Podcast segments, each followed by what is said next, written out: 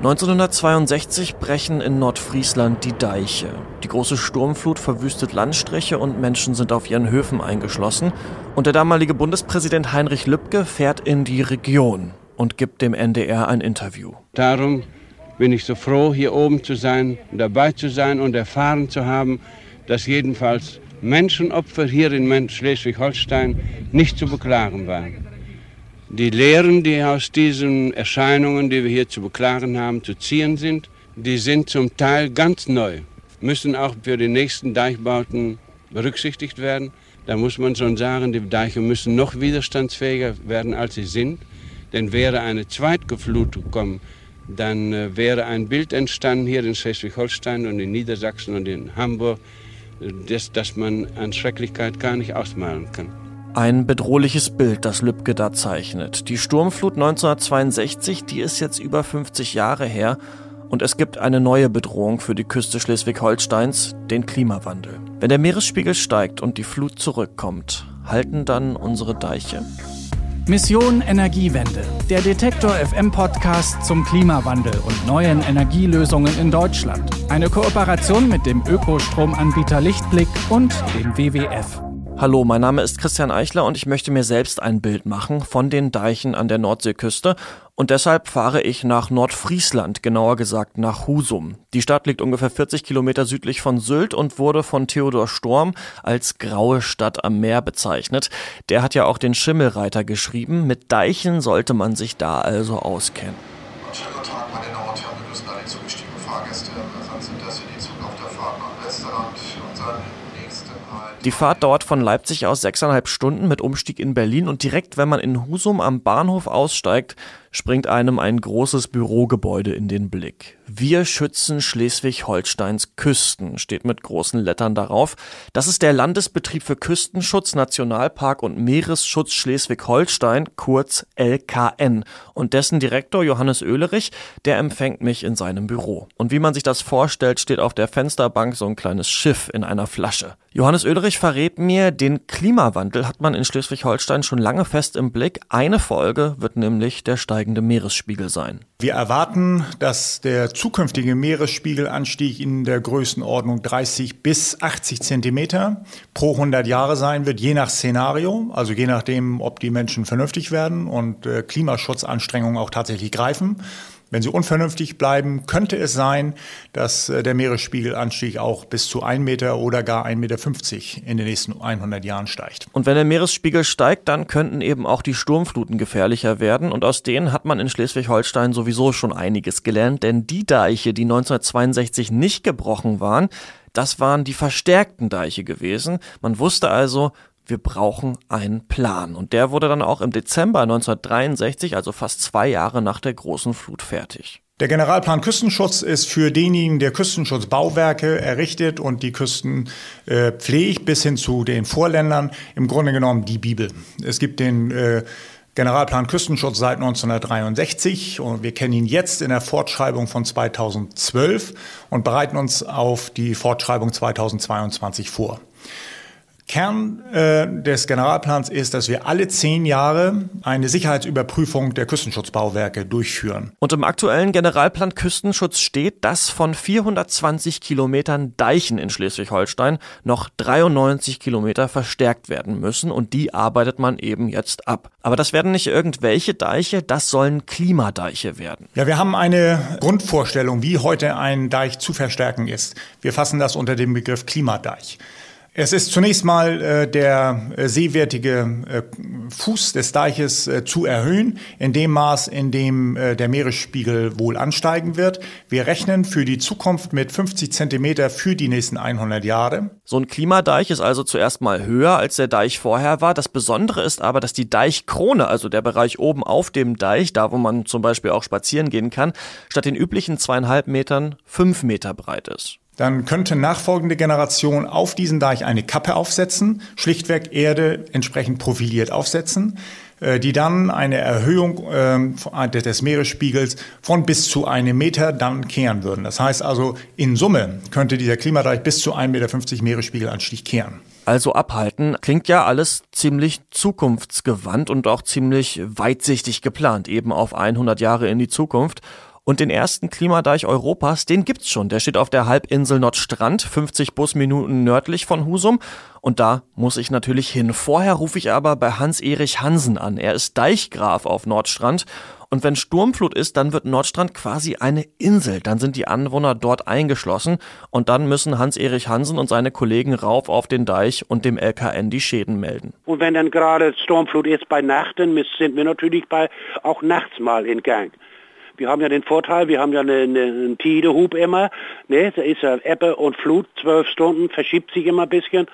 Es geht dann ja auch mal irgendwann wieder ein bisschen zurück, das Wasser. Und in der Zeit hat man dann auch wieder Zeit, Reparaturen zu machen oder auch größere Schäden aufzunehmen, dass sie dann auch in der Zeit dann auch behoben werden können. Und genau dazu gibt es den Sielverband Nordstrand. Und wenn es hart auf hart kommt, dann packen da alle mit an. Haben wir noch nicht erlebt, dass einer Angst hat und sagt, ich gehe da nicht raus. Nein, die kommen immer alle mit. Das ist immer das Schöne. Und dann sind wir eine ganz große Truppe auch. Das schweißt zusammen. Da ist dann jeder, ob arm oder reich, die halten alle zusammen. Denn hm. das ist immer das Schöne, wenn man da vor der Front steht, sage ich immer, da ist gar keine Diskussion. Und dabei ist das Interessante, dass die Deichgrafen wie Hans-Erich Hansen früher die alleinige Entscheidungsgewalt über die Seedeiche hatten, also die Deiche, die das Land vor dem Meer schützen. Die Deichgrafen konnten damals bestimmen, wo muss was verbessert werden, welcher Deich muss erhöht werden, wo wird ein neuer Deich gebaut. Das ist aber seit 1971 nicht mehr so, denn das macht jetzt das Land Schleswig-Holstein, also der LKN. Das ist gut, dass wir nicht mehr die ganze Verantwortung haben, ja. Und wir machen ja immer zusammen auch mit LKN weiter die sogenannten Deichschauen, die Frühjahrsdeichschau und die Herbstdeichschau. Und das machen wir immer sehr gerne zusammen. Und dieser Zusammenhalt ist ein ganz wichtiger Punkt, das habe ich gemerkt in Nordfriesland, denn so eine Deicherhöhung, die ist nicht einfach. 32 Millionen Euro hat es gekostet, den ersten Klimadeich Europas auf Nordstrand zu bauen und vier Jahre hat's gedauert und das hat nicht nur für strahlende Gesichter gesorgt.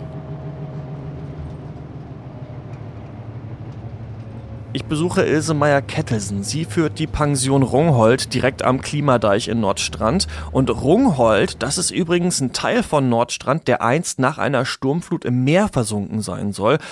Quasi das Atlantis Nordfrieslands. Die Gefahr des Meeres, die ist hier also bekannt. Aber wie erklärt man eigentlich den Touristen, dass sie jetzt an einer Baustelle Urlaub machen? Es war unheimlich schwer, äh, neue Gäste zu bekommen, weil sie können ja nun nicht sagen am Telefon, wenn sich jemand anmeldet, äh, wie sieht das aus bei Ihnen? Wir wollen ruhige Lage haben. Es ist ja hier auch eine ruhige Lage. Da mussten sie natürlich gleich sagen, wir haben einen Deichbau, der erste Klimadeich in Europa also wir haben es schmackhaft gemacht. Und so hat Ilse Meyer-Kettelsen dann Baustellenbesichtigungen angeboten, denn die Urlauber, die waren wirklich interessiert am Klimadeich und trotzdem gab es da aber Probleme. Lärmbelästigung, gesperrte Straßen, schlechte Kommunikation. Also wir haben ganz bestimmt zweimal die Polizei holen müssen und es war keine Genehmigung da, aber es klappte dann, aber nur unter Druck. Und das war eigentlich sehr, sehr schade. Wir hätten ein Miteinander mit LKN, mit Bürgermeister. Das hätten wir lieber gehabt. Dass der Deich aber aufgrund des Klimawandels auf jeden Fall erhöht werden musste, das hat eigentlich niemand in Frage gestellt, meint auch Hans-Erich Hansen. Wir denken aber auch, und das ist ja auch bekannt von überall, dass sich der Wasserspiegel rund um die Erde erhöht. Durch die Polschmelzung, durch die CO2-Ausstoß oder wie auch immer. Es hebt sich eben wieder an. Und mit so einem neuen Klimadeich sind wir gut vorbereitet. Und ich denke aber auch für Nordstrand und für Tourismus und die Lage hier oben für die Gastwirtschaft, die hat eine Eventfläche bekommen, wo sie dann mal größere Veranstaltungen draußen bei schönem Wetter machen kann. Ist alles eine Bereicherung. Doch reicht das eigentlich wirklich, nur die Deiche zu erhöhen? Das will ich von Hans-Werner Rösner wissen. Er leitet das WWF-Büro in Husum. Denn früher war es so, dass sich Naturschützer gegen den Deichbau ausgesprochen haben. Damals wurden immer noch große Gebiete des Wattenmeers eingedeicht und damit natürlich auch Lebensräume zerstört. Die Küstenschützer sehen heute auch, dass man die Natur des Wattenmeeres erhalten muss und letztlich geht das nur gemeinsam. Und wenn wir Maßnahmen finden, mit denen man sowohl die Sicherheit der Menschen stärkt äh, und verbessert. Nicht also höhere Deiche jetzt am Festland sind ja noch keine Absicherung für die ganzen Düneninseln zum Beispiel, die ja gar keinen Deich haben in, in weiten Bereichen. Das wird tatsächlich nur durch Sedimentmanagement gehen und also einen weichen Küstenschutz, wie wir das nennen. Und das kann der Küstenschutz und der Naturschutz am besten gemeinsam. Wir retten das Wattenmeer und wir sichern die Menschen vor Gefahren, vor Sturmfluten. Also, die haben das in Schleswig-Holstein schon ganz gut im Griff mit dem Klimawandel, zumindest was den Küstenschutz angeht. Deiche werden frühzeitig erhöht, regelmäßig kontrolliert und auch den Touristen erklärt. Und irgendwie halten dabei auch alle zusammen. Das hat mich bei meinem Besuch in Husum auf jeden Fall ziemlich beeindruckt. Nur mit der Kommunikation, da könnte es ein bisschen besser laufen. Und das Weltnaturerbe Wattenmeer, das darf man beim Küstenschutz nicht aus dem Blick verlieren. Aber jetzt will ich den ersten Klimadeich natürlich mit eigenen Augen sehen. Und jetzt erklimme ich mal die Stufen. Und eine Sache, die man schon mal sagen kann, ist, es ist hier mucksmäuschenstill. Das gibt's in Leipzig auf jeden Fall nicht. Man hört gar nichts. Und ich erklimme jetzt mal die Stufen zum ersten Klimadeich Europas.